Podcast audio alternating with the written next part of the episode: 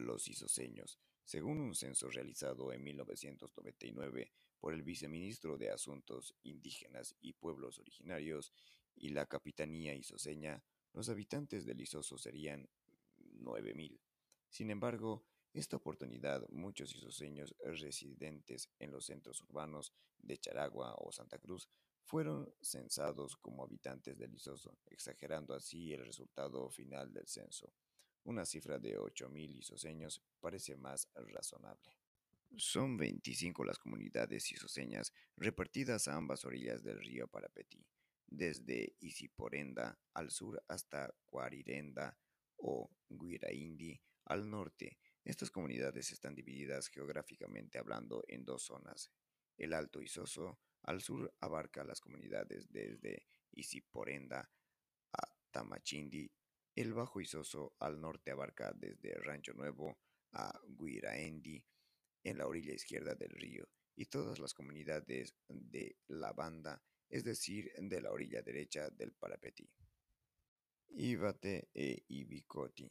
Los términos guaraní que designan respectivamente al alto y al bajo Isoso son palabras que se refieren al curso superior e inferior del río son palabras que evocan la idea de un desnivel o de un desequilibrio en un sentido geográfico y físico. Desnivel que, sin embargo, se traduce también en términos políticos entre alto y bajo y soso. No faltan los problemas políticos entre ambas zonas, ni las rivalidades ni las protestas. Son los principales temas de estudio. Los isoseños, así llamados y autodenominados por la zona donde viven, no conforman una unidad étnica homogénea. Están los isoseños estricto sensu, que son los chané del Parapetí, de Nordenskild, y que todavía son llamados Tapi, nombre aplicado antaño a los chané por su vecino Aba. Ellos representan la gran mayoría de la población en el Alto Isoso. Sin embargo, y particularmente en las comunidades de Isiporenda y Carapadri, Viven también en la actualidad muchos Aba, llegados de comunidades vecinas a inicios del siglo XX. También viven en la zona muchos Caraí o blancos, generalmente mestizos, descendientes de los primeros colonos. Algunas pequeñas comunidades como San Silvestre o Guandare están pobladas exclusivamente por Caraí.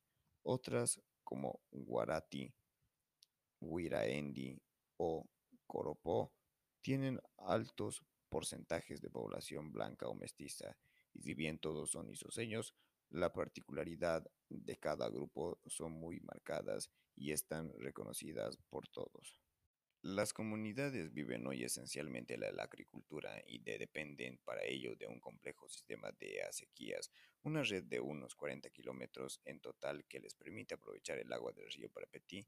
Los principales cultivos son el maíz, el arroz, cuya importancia fue creciendo enormemente en el siglo XX. El frijol, el zapallo, los otros cultivos de menor importancia son la yuca, el camote, los plátanos y los cítricos, la ganadería de escasa escala y la crianza de animales menores. Ocupan también un lugar importante en las actividades económicas de los isoseños, tanto para el consumo como para la venta. En este aspecto, los caraí isoseños se distinguen por vivir casi exclusivamente de la ganadería, muy poco de la agricultura, la caza, la pesca y la recolección de frutas y plantas silvestres, muy reducida hoy, complementan la dieta a estas actividades. Se debe añadir diferentes fuentes de ingresos monetarios, la salida anuales a la cosecha de la caña de azúcar en Santa Cruz, la zafra, el alquiler de mano de obra en propiedades vecinas y especialmente en las colonias menonitas vecinas del Alto Isoso y los puestos de profesores, enfermeros y trabajadores de los proyectos de desarrollo que involucran a pocos isoseños pero constituyen fuentes nada despreciables de ingresos.